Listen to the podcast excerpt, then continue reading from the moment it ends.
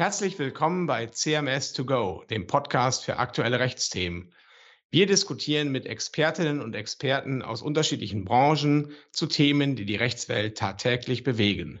Heute begrüßen wir Sie zum ersten Mal zu einer Folge unserer neuen Staffel Update Gesellschaftsrecht, in der wir folgende Fragen beantworten werden.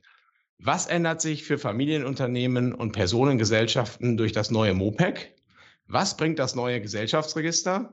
Braucht man auch künftig in einer Gesellschaft bürgerlichen Rechts noch einen Gesellschaftsvertrag? Und was ist eigentlich die ominöse Actio pro Sotio? Mein Name ist Daniel Otte. Ich bin Partner hier am Kölner Standort von CMS Deutschland, Leiter des Exzellenzclusters Gesellschaftsrechtliche Gestaltungen und schwerpunktmäßig tätig im Bereich gesellschaftsrechtliches Konfliktmanagement. Ja, und auch noch von mir herzlich willkommen, Georg Dietlein, ebenfalls Rechtsanwalt bei CMS im Gesellschaftsrecht und in Köln tätig. Ja, und dann noch ein paar Worte über CMS. Wir sind eine der größten Kanzleien Deutschlands. Ich glaube, wir sind sogar die größte mit circa 620 Anwälten. Wir machen alles, was man im Wirtschaftsrecht so braucht, aber immer höchst spezialisiert. In Deutschland haben wir acht Standorte und über, über unser CMS-Netzwerk sind wir in ganz Europa sowie in Afrika, Asien und Lateinamerika präsent. In unserem neuen Podcast Update Gesellschaftsrecht wollen wir über Gesellschaftsrecht im engeren Sinne sprechen, also Fragen der gesellschaftsrechtlichen Gestaltung, der aktuellen Rechtsprechung hierzu und auch natürlich der gesellschaftsrechtlichen Streitigkeiten. Was wir hier nicht behandeln, sind M&A-Themen. Das ist einfach nicht unsere Tasse Tee hier, äh, also nicht die von Herrn Dietlein und mir jedenfalls. Das muss man schon mal so sagen. Da werden dann sicherlich bald demnächst ein paar Kollegen, die sich schwerpunktmäßig mit Transaktionen beschäftigen, einen eigenen Podcast auflegen. Ja, und heute machen wir hier im Update Gesellschaftsrecht den Anfang mit der Vorstellung eines neuen Gesetzes, dem MOPEC. Dem Gesetz zur Modernisierung des Personengesellschaftsrechts. Genau, richtig. So heißt das komplett. Ich finde aber die Abkürzung einfach super. MOPEC. Das klingt wie Moped. Da sieht man sich schon auf einer Vespa nach Italien brausen, der Sonne entgegen. Aber kurz bevor man dann am Brenner ist, bemerkt man den Unterschied, nämlich das G am Ende und kein D. Aber auch das Personengesellschaftsrecht ist ja durchaus eine schöne Materie und das wird jetzt in Deutschland also grundlegend modernisiert. Das hat der Bundestag in seiner letzten Sitzungswoche vor der Sommerpause endgültig verabschiedet in einer Nachtsitzung so gegen zwei Uhr morgens. Da sind die also noch ganz schön lange aufgeblieben für. Und wir haben auf den letzten Metern dieser Legislaturperiode nochmal ein neues Personengesellschaftsrecht gekriegt. Personengesellschaften, das werden viele unserer Hörer sicherlich wissen, sind die Gesellschaft bürgerlichen Rechts, also die GBR, die offene Handelsgesellschaft, die OHG und die Kommanditgesellschaft KG, da vor allem die GmbH und Co. KG. Ja, und außerdem noch die Partnerschaftsgesellschaft, mit der wir uns aber heute nicht beschäftigen wollen. Die Regelungen zu den Personengesellschaften finden sich im bürgerlichen Gesetzbuch, Paragraph 705 fortfolgende, und im Handelsgesetzbuch, Paragraph 105 fortfolgende. Ja, vielleicht magst du, lieber Georg, unseren Hörern mal erklären, warum wir eigentlich ein neues Personengesellschaftsrecht brauchen. Hat es das alte nicht auch getan? Das grundlegende Problem war, dass der Wortlaut des BGB, den wir nutzen tagtäglich, nicht mehr die wirkliche Rechtslage wiedergab. Die Regelungen des BGB sind jetzt über 120 Jahre alt und der damalige Gesetzgeber ging auch davon aus, dass die Gesellschaft in erster Linie ein Vertrag ist und nicht rechtsfähig ist, also nicht Rechtssubjekt ist also nach der alten Rechtslage damals von 1900, ähm, wurden die Gesellschafter Vertragspartner und nicht die Gesellschaft. Das war natürlich insbesondere dann besonders nervig, wenn der Gesellschafterkreis sich einmal änderte. Und darum hat schon die Lehre Ende des 20. Jahrhunderts sich Gedanken gemacht, ob man nicht die Idee vom Sondervermögen die Gesellschaft als Sondervermögen weiterentwickeln kann, dass die Gesellschaft selbst Träger von Rechten und Pflichten wird, also echtes Rechtssubjekt. Das hat der BGH dann 2001 auch ausgeurteilt in der Entscheidung Weißes Ross. Und das war ein richtiges Erdbeben durch das Gesellschaftsrecht, denn damit wurde die Gesellschaft selbst rechtsfähig, Rechtssubjekt, man könnte schon fast sagen Rechtsperson. Und seitdem ist die GBR Vertragspartner, nicht mehr die Gesellschafter. Und seitdem ist auch das BGB, das wir heute noch heute vorfinden, einfach veraltet, weil die dortigen Regelungen nicht mehr wiedergeben, dass die Gesellschaft Vertragspartner ist, etwa eines Mietvertrages, eines Liefervertrages. Ähm, das, ja, der wird mit der GBR geschlossen, nicht mit den Gesellschaftern. Ja, aber das Gesetz hat sich eben seitdem nicht geändert und äh, ist damit ganz schön antiquiert und fällt jetzt mit der, von der Rechtslage auseinander. Vielleicht noch ein Wort zur alten Rechtslage. Der, der größte Tort war eigentlich im Zivilprozess, muss man sagen, ne? weil da stets alle Gesellschafter als notwendige Streitgenossen verklagt werden mussten und die Gesellschafter auch nur gemeinsam als notwendige Streitgenossen Klage erheben konnten. Das heißt, es mussten immer alle mitziehen. Und wenn dann ein Gesellschafter ausschied und ein neuer eintrat, dann musste immer die Klage umgestellt werden. Und das war dann ganz schön äh, äh, schwierig. Und in der Zwangsvollstreckung war es noch anstrengender, weil man dann den Titel umschreiben lassen musste, den man mühsam erstritten hatte über mehrere Jahre. Ähm, ja, das war also alles ganz schön nervig und deswegen äh, betraf die Entscheidung Weißes Ross, die du gerade genannt hast, Georg, völlig zu Recht, äh, äh, auch äh, vor allen Dingen die Frage der Parteifähigkeit der BGW-Gesellschaft im Zivilprozess. Und die hat der BGH eben in dieser Entscheidung bejaht. Ja. Aber wie gesagt, das Recht fiel da äh, dann, äh, also das geschriebene Gesetz fiel mit dem äh, Richterrecht dann auseinander und deswegen hat der Deutsche Juristentag in seiner Abteilung Wirtschaftsrecht schon im Jahr 2016 gefordert, das Personengesellschaftsrecht müsse mal dringend reformiert werden. Da war ich damals dabei, da kann ich mich noch ganz gut daran erinnern. Da gab es mehrere Ansätze, die da diskutiert wurden. Einmal der eher minimalinvasive, der gesagt hat, wir müssen das Gesetz dem aktuellen Recht anpassen, aber ansonsten nicht allzu viel ändern. Das war vor allen Dingen Professor Schäfer aus Mannheim, der das vertreten hat. Und dann gab es noch viel weitreichendere Forderungen, wonach das ganze Gesellschaftsrecht mal komplett umstrukturiert werden muss und die Gesellschaftsform abgeschafft und neue eingeführt und so weiter. Das war der Ansatz von Professor Hensler hier aus Köln. Aber das hat sich, so viel darf ich mal verraten, nicht durchgesetzt, was wohl auch daran liegt, dass Herr Schäfer dann Mitglied der Expertenkommission wurde, die, die das Justizministerium eingesetzt hat und Herr Hensler nicht. Naja, also es hat sich, kann man so sagen, der minimal invasive Weg durchgesetzt. Und dennoch ist das Gesetz recht dick geworden. 320 Seiten hatte der Regierungsentwurf. Ja, und wenn das ganze Gesetz einmal in Kraft getreten ist, dann erkennt man das Personengesellschaftsrecht im Gesetz kaum wieder. Aber wir werden im Laufe des Podcasts noch sehen, dass sich dann materiell rechtlich gar nicht so viel ändert. Aber meist getan hat sich eben im Recht der GBR, mit der wir uns ja auch in der heutigen Folge ausschließlich beschäftigen wollen, also der Gesellschaft bürgerlichen Rechts. Und die begegnet uns ja auch hier in der Großkanzlei immer wieder, insbesondere bei Familienpools und Holdinggesellschaften. Die sind häufig als GBR organisiert ähm, und verwalten ein großes Vermögen. Daneben gibt es die Immobilien-GBRs, an denen sich teilweise sogar sehr, sehr viele Gesellschafter beteiligen. Auch das kommt vor. Ja, und dann der Regelfall ist natürlich die Freiberufler-GBR, also die Arztpraxis äh, oder die Rechtsanwaltskanzlei, auch Steuerberatungsbüros und, und so weiter. Oder das Kleingewerbe. Aber letztlich ist die Größe auch egal. Die Regeln sind immer die gleichen, solange die GBR als solche nach außen auftritt. Und diese Außen-GBR, die wird jetzt eben auch der neue Grundtypus aller Personengesellschaften. Das heißt, auch bei der OHG und bei der KG und der GmbH und KKG werden wir noch feststellen, dass wir immer wieder auf das Recht der GBR zurückgreifen müssen. Am Recht der GBR führt also kein Weg vorbei. Eine wichtige Frage, die mir jetzt schon häufiger gestellt worden ist, ist diejenige, ob jetzt eigentlich mit dem neuen Gesetz die Gründung einer GBR einfacher wird. Ja, also die GBR war ja schon immer nicht besonders schwierig zu gründen. Man konnte das formlos mündlich am Küchentisch machen.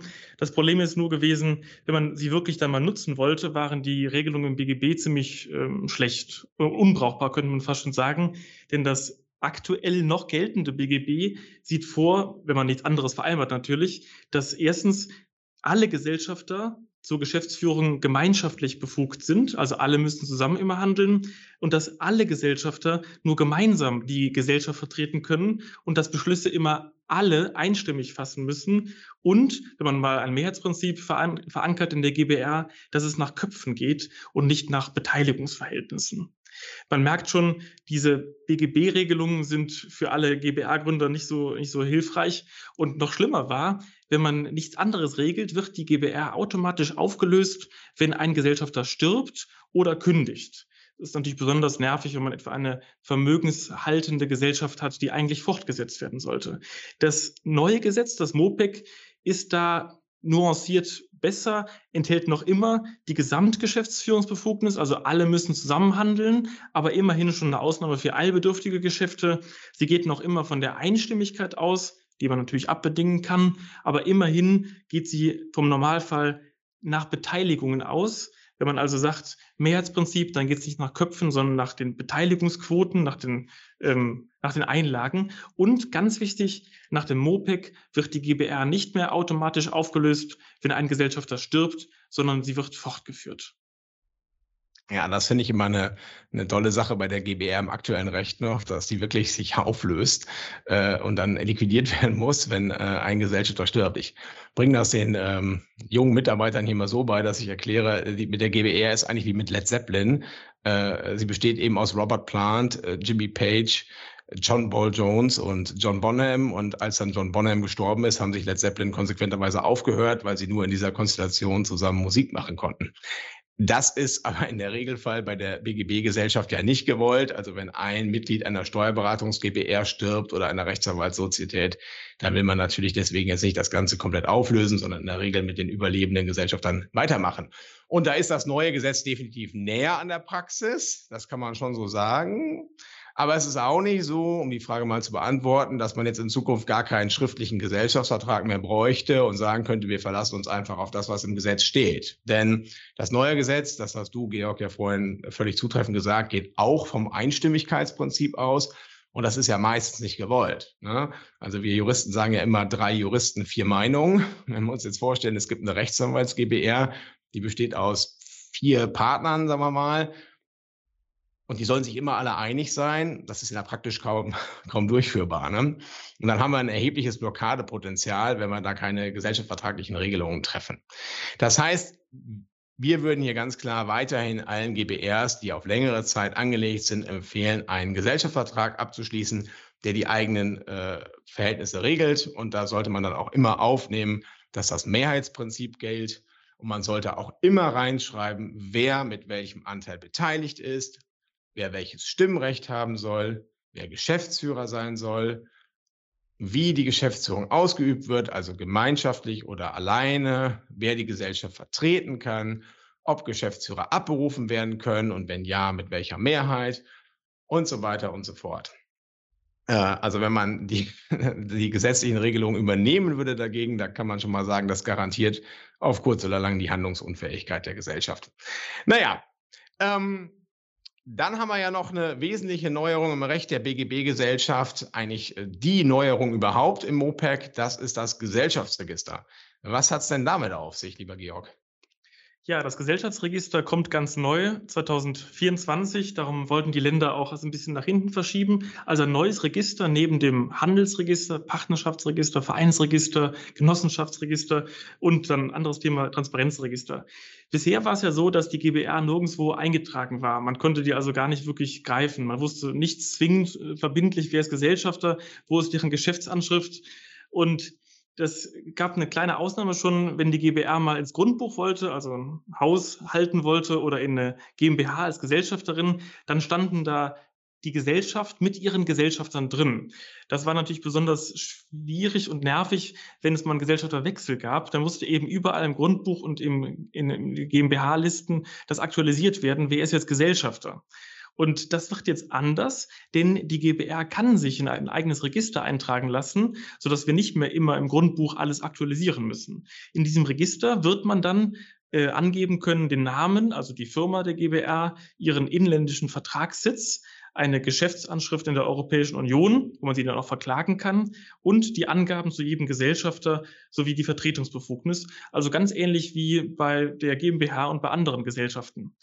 Dieses Register wird auch Publizitätswirkung entfalten. Das heißt auf Deutsch, wer das dort liest, kann sich darauf verlassen, dass es auch stimmt.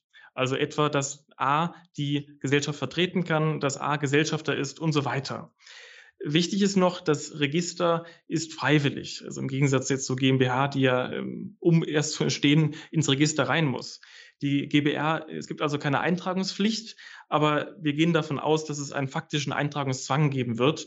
Denn wenn die GBR Gesellschafterin einer GmbH werden möchte, muss sie ins Gesellschaftsregister. Und wenn sie ein Haus erwerben möchte und ins Grundbuch will, muss sie ebenfalls ins Gesellschafts Gesellschaftsregister.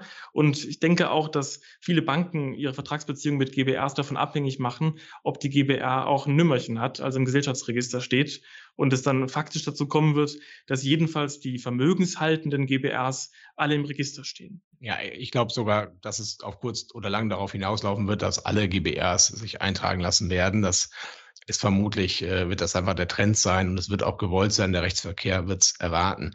Ähm, zwei Dinge sollte man in diesem Zusammenhang tatsächlich dann noch wissen. Das eine ist, man kommt zwar ins Register rein, man kommt aber nicht wieder raus. Das Gesetz sieht nämlich nicht vor die Möglichkeit zur Austragung der GBR aus dem Gesellschaftsregister. Wenn man also irgendwann doch aus irgendwelchen Gründen die Publizität nicht mehr möchte, bleibt eigentlich nur noch die Möglichkeit, die GBR aufzulösen und eine neue zu gründen. Das andere ist, dass mit der Eintragung in das Gesellschaftsregister auch eine Einbindung der Gesellschaft in die geldwäscherechtliche Mitteilungspflichten verbunden ist. Wer also seine GBR zur Eintragung in das Gesellschaftsregister angemeldet hat, der muss auch seine Beteiligungsverhältnisse im Transparenzregister offenlegen.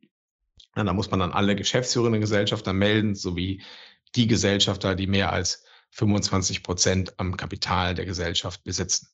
Ja, so viel zum Thema Gesellschaftsregister. Kommen wir vielleicht noch zu einem weiteren wichtigen Thema der Beschlussfassung im Gesellschafterkreis. Hat sich denn da etwas geändert? Ja, auch nicht so wahnsinnig viel. Wie eben schon kurz gesagt, Einstimmigkeit ist weiterhin der Leitsatz des Gesetzes. Das ist natürlich nicht besonders praxisnah, insbesondere bei größeren Gesellschaften, wo es dann vielleicht um eine Mehrheit geben, gehen soll. Andererseits hat das MOPEC schon eine wesentliche Änderung parat, denn ab jetzt richten sich die Mehrheitsverhältnisse nicht mehr nach Köpfen, sondern nach der Höhe der geleisteten Beiträge, also der Einlage oder anderen äh, Dingen wie Dienstleistungen. Und das ist auch grundsätzlich sinnvoll und entspricht häufig ja dem Willen der Gesellschafter.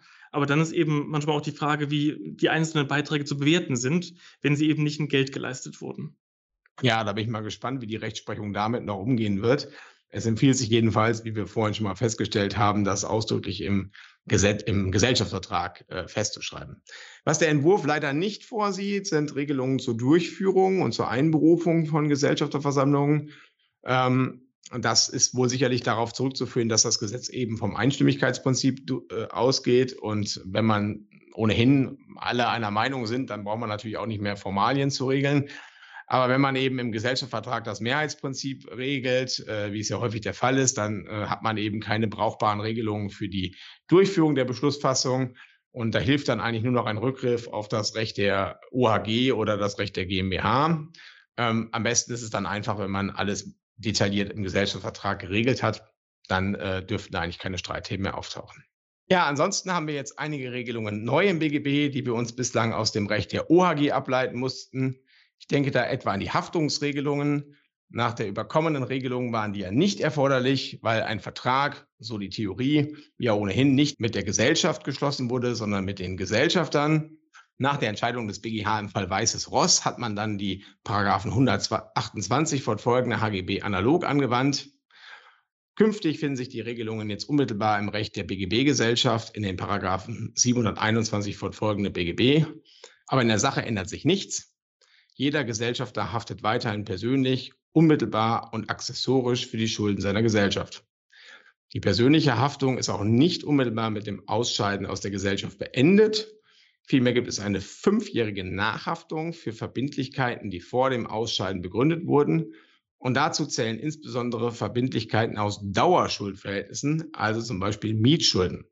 Wenn ich mir jetzt zum Beispiel bei so einer Arztpraxis vorstelle, die besteht meinetwegen aus vier Ärzten und einer der Ärzte kündigt jetzt und scheidet aus, dann haftet er weiterhin für die Miete der Praxis, also der Praxisräumlichkeiten, fünf Jahre lang.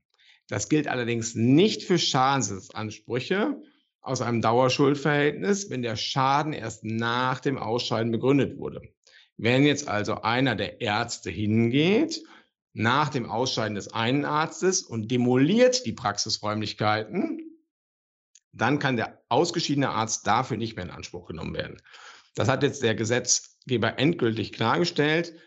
Erst im letzten äh, Gesetzgebungsverfahren auf Antrag von Bündnis 90 Die Grünen, also im Regierungsentwurf hatten wir diese Regelung noch nicht, aber im endgültigen Gesetz steht sie jetzt drin. Ja, was haben wir da noch?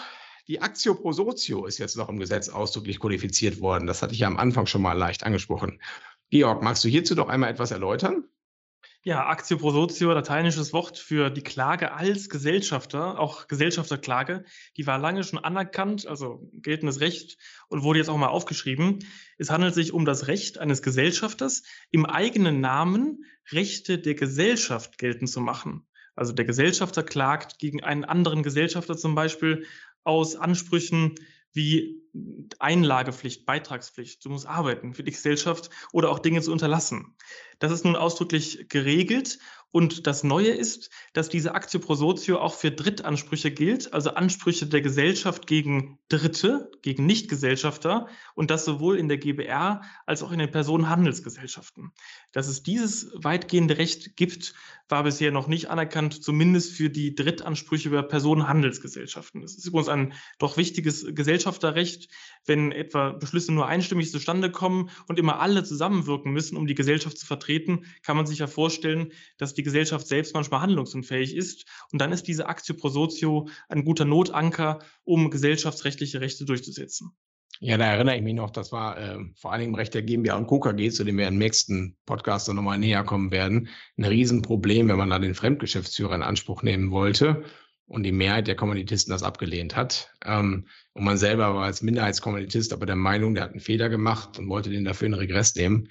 Das äh, ging dann äh, nach Rechtsprechung des BGH nicht. Und ob das jetzt in Zukunft möglich sein wird, das werden wir uns dann nächste Woche näher ansehen. Ähm, das war's für heute erstmal zu den Änderungen im Recht der GBR, der Gesellschaft bürgerlichen Rechts oder der BGB-Gesellschaft. Und in der nächsten Folge, wie gesagt, kommen wir dann zu den Personenhandelsgesellschaften, also zur OHG und zur KG und da vor allen Dingen zur GmbH und KKG. Das wird bestimmt auch wieder ganz interessant. Jetzt ist erstmal Schluss für heute. Wir sagen herzlichen Dank fürs Zuhören und auf Wiederhören. Auf Wiederhören. Tschüss.